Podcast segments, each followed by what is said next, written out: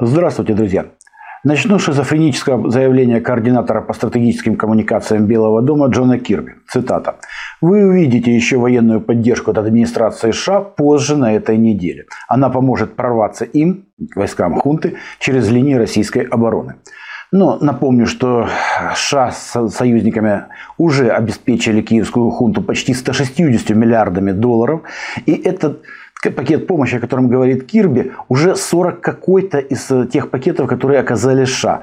Помогли они до сих пор киевской хунте как мертвому припарке, причем мертвому в буквальном смысле этого слова. Даже по картам противника виден провал стратегического контрнаступления. На этой карте показан Времьевский выступ. Как вы видите, здесь даже Старомайорская и Урожайная полностью противник не контролирует на третьем месяце контрнаступа. А это район, где противник добился наибольших успехов. Второй участок – это Работина, где противник за последние сутки сумел продвинуться приблизительно на 400 метров восточнее Работина и на этом завяз. Что касается Купинского направления, то опять же противник, даже противник признает, что вооруженные силы России ведут наступление широким фронтом. Сырский, главком сухопутных войск хунты, докладывает Зеленскому о необходимости дополнительной переброски подкреплений, которые предполагалось использовать на Запорожском фронте. Сейчас они постоянно перебрасываются на Купинское направление, но тем не менее сдержать наше наступление не могут. Мы продолжаем наступление от первого лимана на Синьковку. Бои идут на северной окраине этого населенного пункта. При этом наши войска сейчас охватывают Синьковку с востока и запада. На востоке наступая от Альшан и далее от Первомайского. Завязываются бои на окраинах Ивановки и Кисловки, расположенных к востоку от Купенска. И хотя это наступление не имеет целью освобождения Купенска, это районный центр, крупный на берегу Оскола, на обеих берегах Оскола, но тем не менее, это наступление успешно решает задачу отвлечения резервов противника, которые предполагалось использовать на Запорожском фронте.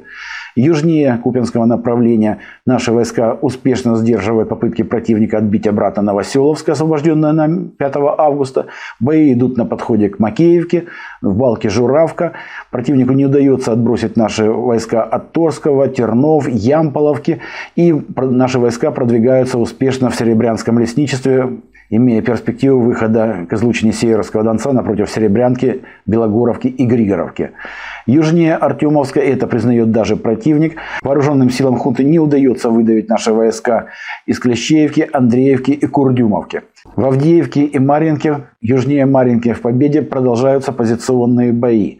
На Запорожском же фронте никаких успехов сверх того, которого я упомянул выше, противника нет и перспектив развития наступления у него тоже нет, что отмечают в том числе и западные политики. На Херсонском направлении наши вооруженные силы, в том числе солнцепеками, продолжают выжигать противника, высаживающего диверсионные группы на островах и непосредственно под Антоновский мост. Продолжается и уничтожение беспилотников, которые каждый день, каждую ночь засылаются на нашу территорию. В ночь на 10, с 10 на 11 августа было уничтожено два беспилотника в Курской области. И представитель Нацгвардии Украины Мазайчук констатирует, цитата, «За последний месяц суммарное количество обстрелов на Купинском, Лиманском и Бахмутском направлениях очень выросло. В июле в течение недели было 6-6,5 тысяч обстрелов, в течение прошлой недели 9 тысяч. В течение последних недель ежесуточно происходит более 50 авиационных обстрелов, иногда более 80.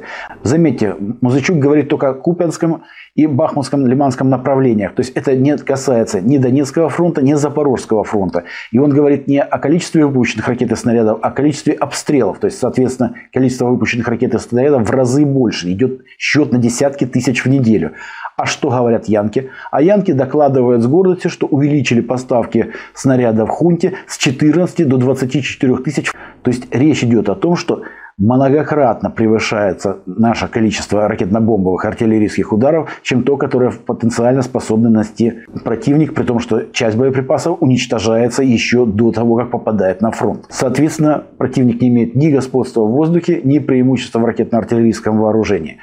Именно поэтому президент Польши Дуда сообщает, Украина не располагает достаточным количеством вооружения для того, чтобы изменить баланс сил на фронте. Киев не в состоянии провести решительное контрнаступление.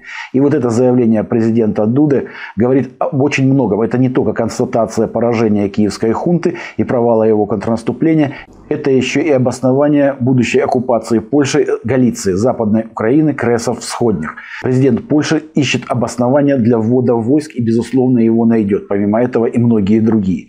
И вот этот шаг снимает последние препятствия для нас проводить решительное наступление, потому что либо наша граница будет проходить где-то в районе Львова, либо войска НАТО будут находиться севернее Харькова в нескольких десятках километрах от Белгорода. Такова обстановка на 11 августа и перспективы развития боевых действий на наших южнорусских землях. Всего вам доброго, до победы!